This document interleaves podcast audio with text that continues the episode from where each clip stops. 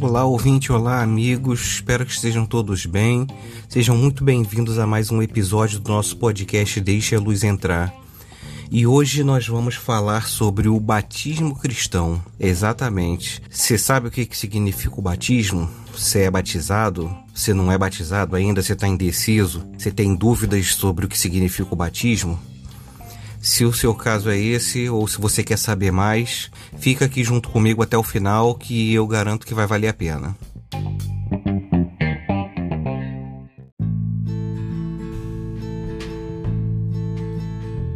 Bom, para começar, eu queria ler com vocês o texto que está no capítulo 28 do Evangelho de Mateus, no versículo 19, que é quando Jesus dá a ordem aos discípulos para pregar o evangelho e onde é ordenado também que se batize as pessoas. Portanto, vão e façam discípulos de todas as nações, batizando-os em nome do Pai e do Filho e do Espírito Santo então, esse texto, a gente vê que fica bem claro que é uma ordenança do, do próprio Jesus. Ele diz para os discípulos, aqueles que iriam pregar o evangelho depois dele, para irem por aí fazendo discípulos e batizando as pessoas em nome do Pai, do Filho e do Espírito Santo. E assim tem sido feito desde essa época pela igreja. Porém, nesses dois mil anos aproximadamente de cristianismo, como muitas coisas e como em muitos assuntos, assuntos acabam tendo algumas divergências e algumas coisas que alguns segmentos fazem ou praticam de uma forma diferente ou algumas alguns entendimentos diferenciados. Eu vou falar um pouquinho a respeito dessas questões mas eu não vou me prender muito a isso porque eu quero mesmo é falar sobre os significados, né, os benefícios, as bênçãos associadas ao batismo, o que está associado ao ritual, ao sacramento, ao ato de se batizar em si. Mas vamos tratar primeiro desses assuntos.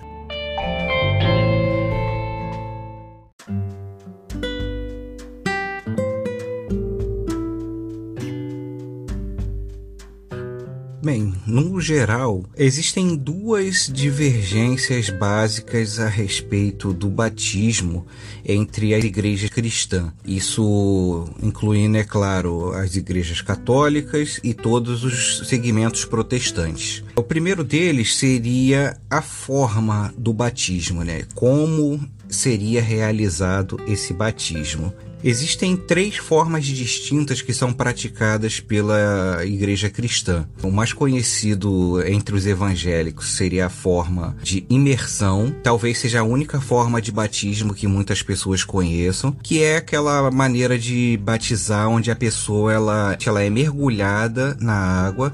Geralmente isso é feito em uma piscina ou um tanque batismal ou até em rios ou em lugares onde tem água água natural. Outra forma que também é praticada por algumas igrejas é a aspersão, que seria uma forma como, como se borrifar água, para dar um exemplo bíblico, era muito praticada em rituais do Antigo Testamento, onde o sacerdote pegava uma espécie de esponja, umedecia com o líquido que fosse ser usado naquele ritual e ele aspergia o líquido que estava naquela esponja, ele jogava no objeto ou na pessoa que seria aspergida. Entre o segmento evangélico, né, protestante, uma igreja que pratica essa forma de batismo seria a igreja presbiteriana. Mas essa não é a única forma de, de batismo que eles praticam. A terceira forma de, de batismo que também existe é a efusão. O que seria a efusão? É aquele ato de você pegar uma quantidade de água ou com as mãos ou com algum recipiente e jogar sobre a cabeça da pessoa. Basta jogar um pouco de água sobre a cabeça da pessoa e, é claro, todas as outras coisas envolvidas de acordo com o segmento do cristianismo, né? a forma como é realizada. Mas é, eu estou tratando em, a respeito só da, da parte da água em si. Né? Quem costuma realizar esse tipo de batismo batismo, para quem é católico, deve estar acostumado já, porque o batismo é realizado normalmente dessa forma, principalmente nas crianças, né? A gente pega o bebê né, e, e joga água na cabeça da criança, aí realizando o batismo dessa forma. Bom, entre essas três formas, curiosamente tem um texto antigo, aproximadamente entre o primeiro e segundo século, que é conhecido como Didaquê, que fala sobre o batismo e é interessante que esse texto, né, essa a, a Didaquê é como se fosse um manual, uma são várias instruções a respeito do cristianismo para novos convertidos. E tem uma coisa interessante que fala sobre o batismo. Eu vou ler aqui para vocês entenderem. Agora, sobre o batismo, esta é a maneira de batizar. Deem instruções em público sobre todos estes pontos e depois batizem em água corrente em nome do Pai, do Filho e do Espírito Santo. Se vocês não dispuserem de água corrente, batizem com alguma outra água. Se não dispuserem de água fria, usem água quente. Se não dispuserem nem de uma nem de outra, então derrame água três vezes na cabeça do batizando, em nome do Pai, do Filho e do Espírito Santo. Esse documento, ele, de certa forma, ele diz que assim, o mais importante em si é o batismo e também o que vem antes, que ele fala da, da parte das instruções né, de dar instruções em público sobre os pontos principais né, da, do cristianismo. A pessoa ela, ela precisa ser instruída né, antes do, de se batizar para que ele tenha certeza daquele ato que ele está fazendo. Outro ponto divergente na questão do batismo é a respeito de quem pode ser batizado. Existem basicamente dois grupos seria um grupo somente de adultos. Quando eu falo adultos, eu digo pessoas assim que já têm uma certa maturidade para decidir se batizar, ou certo entendimento ou a capacidade de, de crer, de manifestar sua fé. E existe aquele segmento que batiza adultos e crianças que de uma forma geral são as igrejas católicas e as igrejas presbiterianas. Existem alguns outros grupos protestantes que também permitem o batismo infantil, mas fica a critério dos pais. Mas de uma forma geral, eles batizam as pessoas que manifestam a fé. E também tem aquele segmento que, ao invés de batizar as crianças, fazem aquela dedicação, né, ou a apresentação das crianças. Assim, é, de uma forma geral, assim, sem entrar em muitos detalhes de, dos motivos que cada segmento apresenta para realizar ou não o batismo infantil, até porque, como eu disse, eu não vou me ater muito a isso. O que eu queria deixar assim nesse ponto sobre as crianças é que seja batizada ou seja dedicada ao Senhor a criança, de nada adianta se os pais não orientarem a criança a continuar seguindo os caminhos do Senhor, os caminhos com os princípios cristãos, bíblicos, porque é exatamente isso, tanto para quem batiza, tanto as igrejas que batizam como as igrejas que não batizam crianças e só fazem a dedicação, existe o compromisso que os pais fazem para manter as crianças no caminho do Senhor. Para quem não sabe, esse é o significado dos padrinhos na, na, tradição católica. Os padrinhos, eles são aquelas pessoas que, caso os pais falhem na tarefa de, de guiar a criança no caminho do Senhor, os padrinhos são aqueles que fariam isso, dariam a instrução necessária para que aquela criança continuasse nos caminhos cristãos, que se tornasse um, um adulto cristão. E na dedicação das crianças, essa tarefa fica com os pais. Então, de uma forma ou de outra, seja a criança batizada ou somente dedicada, é necessário, o primordial mesmo é que os pais continuem dando essa orientação para que a criança se torne um adulto cristão, para que a criança siga o caminho.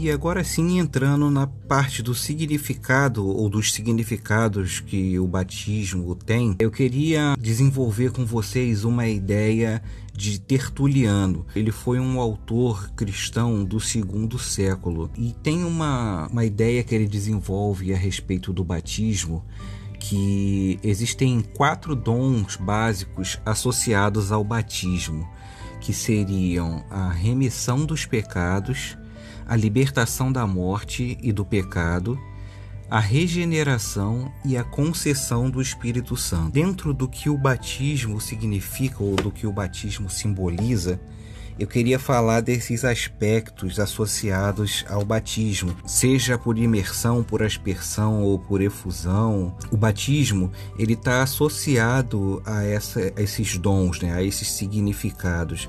Primeiro falando sobre a remissão dos pecados. E dentro desse, desse tema, é, eu queria ler dois textos em Atos dos Apóstolos. Primeiro, é, Atos dos Apóstolos 2,38 que é o discurso de Pedro no dia de Pentecostes. Depois que Pedro termina de pregar, as pessoas que ouviam, aqui no versículo 37, né, Atos 2:37, quando ouviram isso, ficaram aflitos em seu coração e perguntaram a Pedro e aos outros apóstolos: "Irmãos, o que faremos?" E Pedro respondeu: "Arrependam-se e cada um de vocês seja batizado em nome de Jesus Cristo para perdão dos seus pecados. Aqui a gente vê que a Bíblia, a pregação do Evangelho, ela associa o, perdão dos pecados ao batismo. Não que o, o perdão dos pecados ele só venha através do batismo, porque o próprio Paulo ele vai falar em Romanos que é a partir da fé, baseado na fé. O perdão é baseado na fé. Porém, o batismo ele está associado a perdão do peca dos pecados, né? a remissão, que é a retirada. Né? Remissão significa remover, né? retirar. É quando pela fé nós cremos em Cristo e essa fé expressa pelo batismo, ela representa essa remoção, né? como se fosse uma limpeza, a lavagem dos nossos pecados. Assim como também o texto de Atos 22, 16 onde aqui está narrando a conversão de Paulo, quando Ananias, que foi a pessoa que Deus designou para ir lá orar por Paulo, ele chega lá, cura os olhos de Paulo e depois ele diz para Paulo assim, ó: "E agora, o que está esperando? Levante-se e seja batizado." E lave os seus pecados invocando o nome dele. Então aqui a gente tem dois textos que onde associa o batismo à remissão dos pecados, né? E aqui nesse texto de Paulo, da, da conversão de Paulo, está diretamente associado à lavagem mesmo dos pecados, como se o batismo ele simbolizasse essa lavagem que Cristo faz em nós dos nossos pecados, relacionada à fé, a decisão de crer e a decisão de batizar. Então, se você tem dúvidas ainda a respeito do ser batizado, o batismo ele tem em primeiro lugar esse significado, essa demonstração, essa, essa, esse aspecto externo de algo que é feito internamente. Esse simbolismo da lavagem dos nossos pecados, quando nós cremos em Cristo, associado à pregação do Evangelho, como a gente viu no texto anterior, quando os ouvintes de Pedro ouviram o que foi pregado, eles perguntaram a Pedro o que eles deveriam fazer. Então Pedro ele orientou que eles se arrependessem e fossem batizados em nome de Jesus, para que eles fossem perdoados pelos seus pecados. Um outro aspecto também do batismo que é associado como, como eu li anteriormente, é a libertação do pecado e da morte. Quando nós cremos em Jesus Cristo e quando nós temos os nossos pecados perdoados e removidos, né, nós somos lavados pelos nossos pecados pelo batismo, isso também simboliza uma libertação do poder do pecado e também do poder da morte. A gente vai entender melhor isso lendo um texto que Paulo escreveu na carta aos Romanos, no capítulo 6, do versículo 1 ao 14. É um texto bem longo, mas é interessante prestar atenção porque aqui deixa bem claro essa questão do, da associação do batismo com a libertação do poder do pecado e da morte. O que diremos então? Continuaremos pecando para que a graça aumente? De maneira nenhuma, nós os que morremos para o pecado, como podemos continuar vivendo nele? Ou vocês não sabem que todos nós que fomos batizados em Cristo Jesus fomos batizados em Sua morte? Portanto, somos sepultados com Ele na morte por meio do batismo, a fim de que, assim como Cristo foi ressuscitado dos mortos mediante a glória do Pai, também nós vivamos uma nova vida. Se dessa forma fomos unidos a Ele na semelhança da Sua morte, certamente seremos também a semelhança da Sua ressurreição. Pois sabemos que o nosso velho homem foi crucificado com Ele, para que o corpo do pecado seja destruído, e não mais sejamos escravos do pecado, pois quem morreu foi justificado do pecado. Ora, se morremos com Cristo, cremos que também com Ele viveremos, pois sabendo que, tendo sido ressuscitado dos mortos, Cristo não pode morrer outra vez. A morte não tem mais domínio sobre ele, porque morrendo, ele morreu para o pecado de uma vez por todas, mas vivendo, vive para Deus. Da mesma forma, considerem-se mortos para o pecado, mas vivos para Deus em Cristo Jesus. Portanto, não permitam que o pecado continue dominando seus corpos mortais, fazendo com que vocês obedeçam os seus desejos não ofereçam os membros do corpo de vocês ao pecado como instrumentos de injustiça. Antes, ofereçam-se a Deus como quem voltou da morte para a vida, e ofereçam os membros do corpo de vocês como instrumentos de justiça, pois o pecado não os dominará, porque vocês não estão debaixo da lei, mas debaixo da graça ele está associando o batismo à morte de Cristo. Então, esse simbolismo do, do batismo ele simboliza a nossa morte para o pecado e também a nossa morte para o poder da morte física mesmo, a morte que veio em decorrência do pecado. Agora a morte não tem mais poder sobre nós, por isso nós podemos crer que quando nós morrermos, nós iremos ressuscitar assim como Cristo foi ressuscitado. Por isso que muitas igrejas elas é, usam o batismo por imersão para simbolizar melhor a questão da morte e da ressurreição, porque é como se quando a gente fosse imerso na água, a gente morresse e quando a gente sai da água, simbolizando a nossa ressurreição.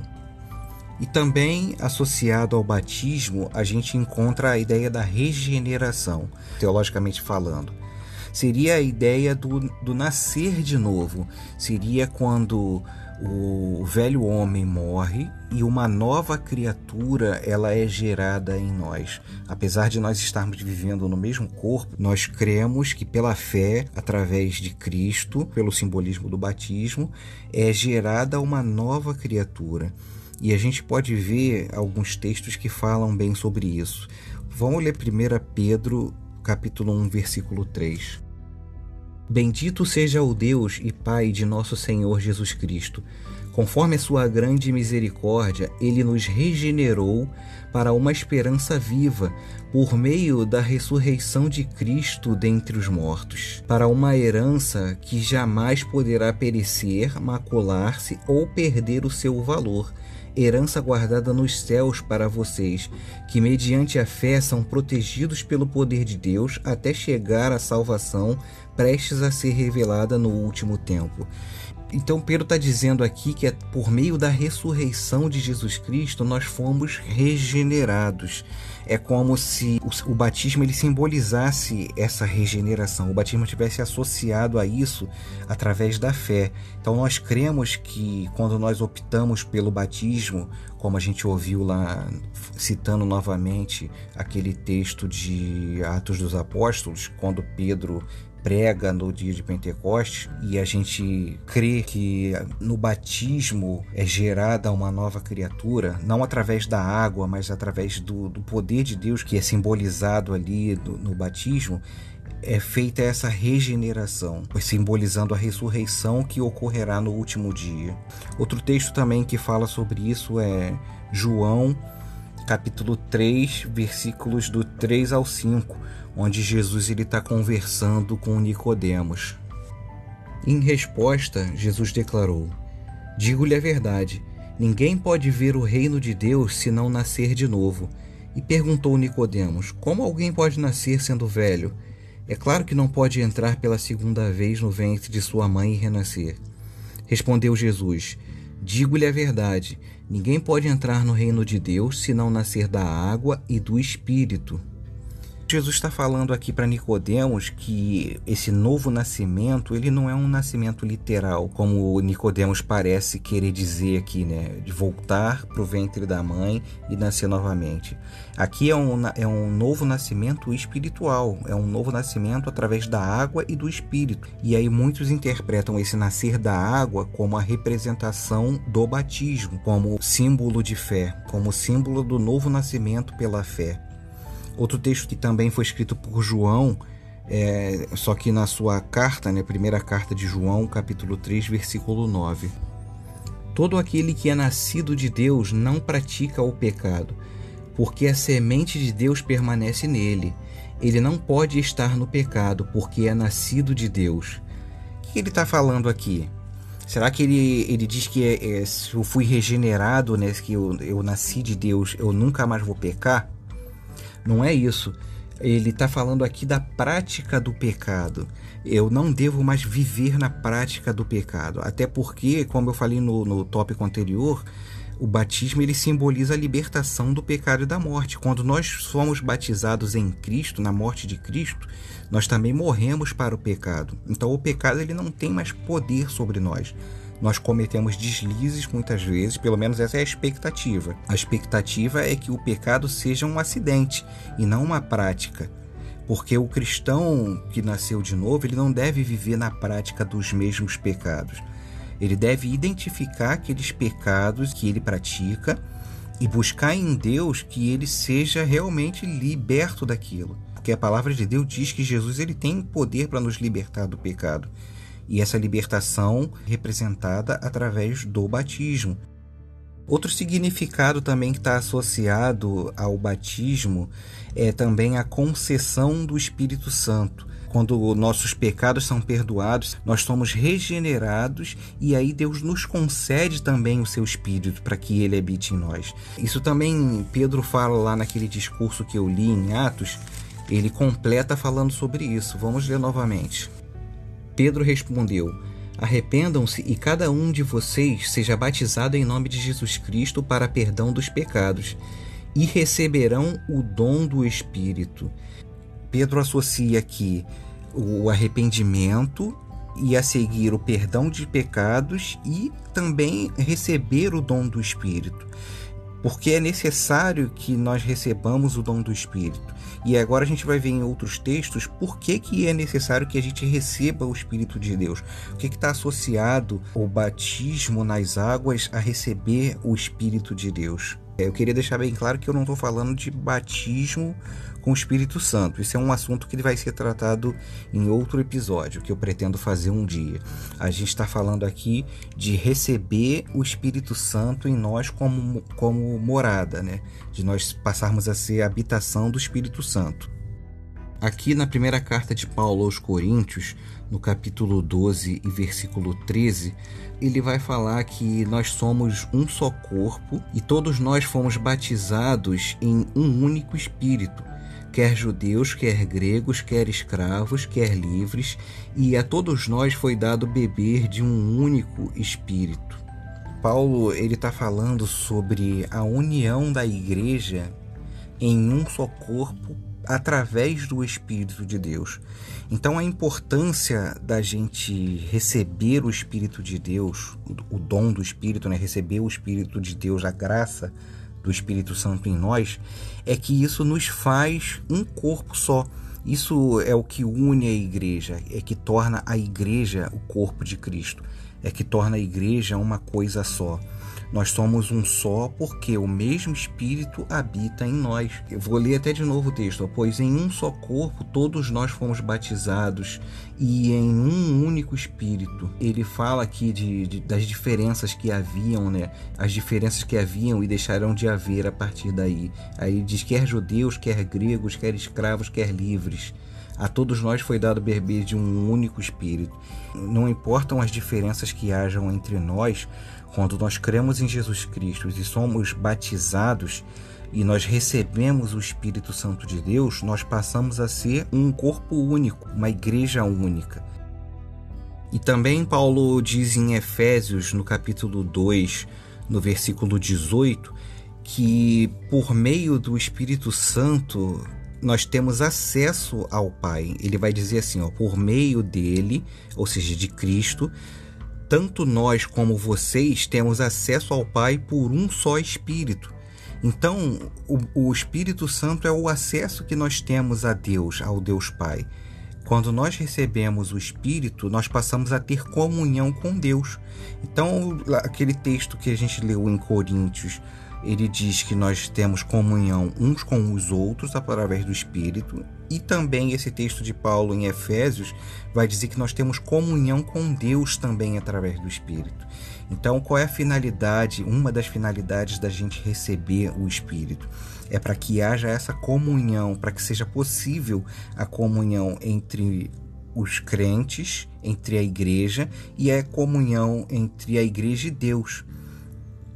E outro aspecto interessante também da gente receber o Espírito Santo, Paulo diz em Romanos, no capítulo 8, a partir do versículo 14, assim, ó.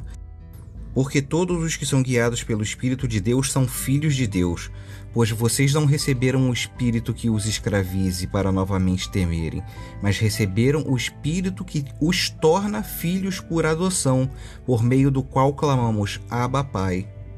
Paulo está falando aqui que além da gente ter a comunhão com os irmãos que foi lido em Coríntios, e a gente ter comunhão com Deus, que a gente leu em Efésios, a presença do Espírito de Deus em nós nos torna também filhos de Deus por adoção. Nós cremos em Deus, nós nos arrependemos dos nossos pecados e nós somos batizados. Associado a isso está a perdão dos pecados, a libertação do poder do pecado e da morte, a regeneração e a concessão do Espírito Santo que nos traz todos esses benefícios. Diante disso tudo, eu queria falar duas coisas. Primeiro, para quem ainda não se decidiu a respeito do batismo, para quem ainda tem alguma dúvida, seja lá qual for o motivo da sua dúvida, eu queria fazer um apelo que você reconsidere, que você pense nos benefícios que essa decisão ela traz. Não que o batismo em si tenha o poder de fazer essas coisas que eu falei aqui, mas na verdade é a fé em Cristo e a decisão de tornar isso público através do batismo é que tem o poder de fazer isso tudo. Se você ainda não se decidiu pelo batismo, Talvez você esteja precisando de alguma orientação a respeito do evangelho em si. Busque essa orientação. Releia esses textos que eu li aqui sobre os benefícios associados ao batismo, sobre as bênçãos, os dons né, associados ao batismo e tome essa decisão o quanto antes. Em segundo lugar, para você que já se batizou, mas que talvez você tenha se batizado muito jovem, ou tenha se batizado criança, ou até mesmo se tenha se batizado adulto e não tenha recebido muita orientação a respeito disso, ou recebeu e, e ainda assim tem dúvida do, do que isso significa, ou se de repente você já se esqueceu, ou já passou muito tempo, que esse episódio, que essas coisas que eu falei aqui, que sirvam para você reavivar na sua mente essas bênçãos associadas ao batismo, essas bênçãos associadas à, à declaração de fé que se faz com o batismo, ao simbolismo do batismo.